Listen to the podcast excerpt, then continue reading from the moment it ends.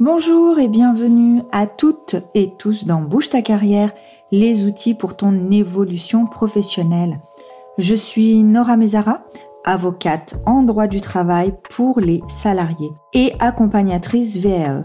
Je suis également mère de trois enfants et en apprentissage constant depuis la création de mon cabinet. J'aime me former et vous former. Pour être efficace, le chocolat et la sieste sont mes meilleurs alliés. Ce podcast est destiné aux salariés dévalorisés par le monde du travail et qui veulent que cela change. Dans chaque épisode, nous allons parler des outils à votre disposition pour votre évolution professionnelle, votre évolution de poste, de qualification, de classification, de rémunération. Et pour vous aider au mieux, je vais vulgariser au maximum le droit et les termes juridiques. Montez le son, nous passons aux choses sérieuses. Bonjour, donc aujourd'hui, ravi de vous retrouver pour l'avant-dernier épisode de cette première saison.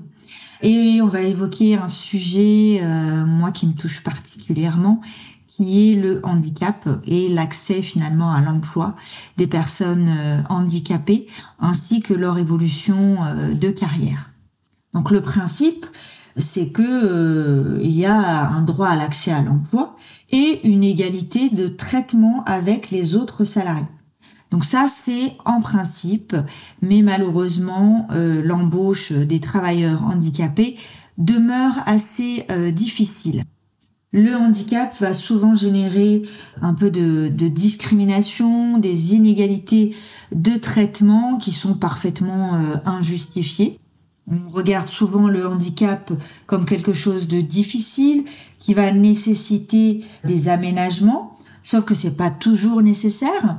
On n'a pas besoin de, de, de, compenser avec des, des aménagements euh, de poste. Le but, c'est de permettre à une personne handicapée de réaliser ses tâches et qu'elle n'ait pas d'effet négatif sur sa santé. Finalement, comme une personne qui aurait un accident de travail, une maladie professionnelle, qui serait pas forcément reconnu en tant que travailleur handicapé, mais qui a besoin d'un aménagement euh, de poste et qui a surtout besoin que ses conditions de travail ne se dégradent pas pour que son état de santé ne se dégrade pas non plus. Et justement, pour permettre euh, l'embauche de ces travailleurs handicapés, il y a de nombreux outils, de nombreuses compensations euh, financières qui permettent de le faire et euh, qui permettent de, de démocratiser l'accès à l'emploi aux personnes handicapées. Donc premier point, quand effectivement c'est nécessaire pour le travailleur handicapé, euh, il faut prévoir des aménagements. Donc ces aménagements, ils peuvent être techniques au niveau des logiciels, des équipements adaptés.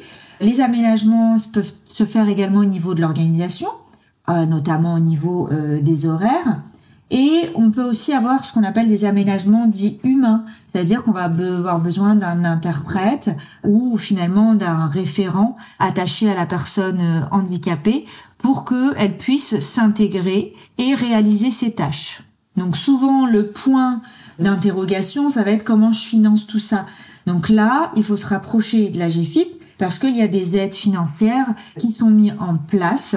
Finalement, tous les moyens, les outils existent autant du côté de l'employeur pour qu'il puisse intégrer dans le monde du travail des personnes handicapées et finalement que la personne handicapée peut euh, informer de son côté l'employeur sur ces euh, compensations euh, financières, ces aides financières qui vont finalement permettre à tout le monde de s'y retrouver.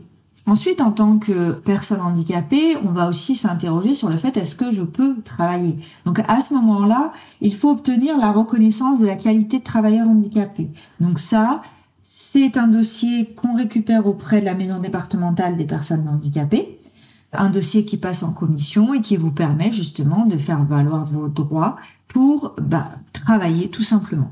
Et pour faciliter les choses, si vous êtes titulaire de l'allocation AAH, ce dossier-là, cette reconnaissance-là n'est pas nécessaire. Mais il faut quand même rester euh, lucide par rapport à, l'intégration des, des, travailleurs euh, handicapés. C'est bien pour ça qu'il y a euh, une obligation d'emploi des travailleurs handicapés qui a été créée afin justement de pousser un peu les entreprises à intégrer des personnes entre guillemets différentes. Donc si l'entreprise compte euh, au moins euh, plus de 20 salariés, l'embauche des travailleurs handicapés doit correspondre à 6% de l'effectif total.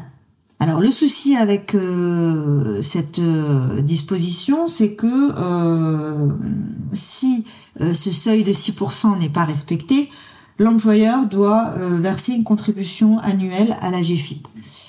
Bon, donc euh, vous l'aurez compris, euh, finalement, on est obligé, mais si on ne respecte pas, il suffit de verser une compensation financière.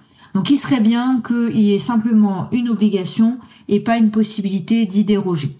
Parce que l'objectif quand même, c'est que les personnes qui euh, sont reconnues comme travailleurs handicapés, les victimes importantes d'accidents du travail, maladies professionnelles, les personnes aussi qui sont en invalidité, puissent finalement accéder à l'emploi, puissent évoluer professionnellement, euh, qu'il n'y ait pas de différence avec les personnes entre guillemets euh, valides, puissent avoir le même salaire, la même évolution et la même classification.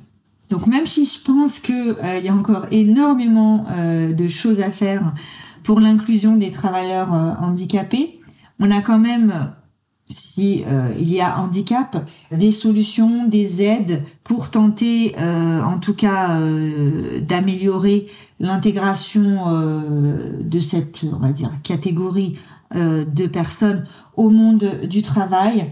Il ne faut surtout pas hésiter à demander des aménagements et le respect des dispositions légales ou conventionnelles en matière de handicap. Le handicap ne veut pas dire incapacité à travailler, donc il est tant que euh, les personnes soient sur un même pied euh, d'égalité et qu'il n'y ait pas de différenciation parce qu'on a l'impression qu'on va devoir soulever des montagnes pour euh, inclure une personne atteinte de handicap.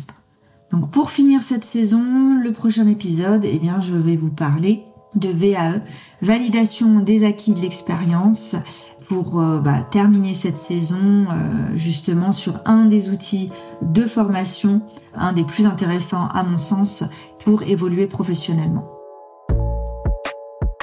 Merci pour votre écoute. J'espère que l'épisode d'aujourd'hui vous a éclairé sur les outils à votre portée pour faire évoluer votre carrière. Vous pouvez trouver toutes les ressources mentionnées dans les notes de l'émission.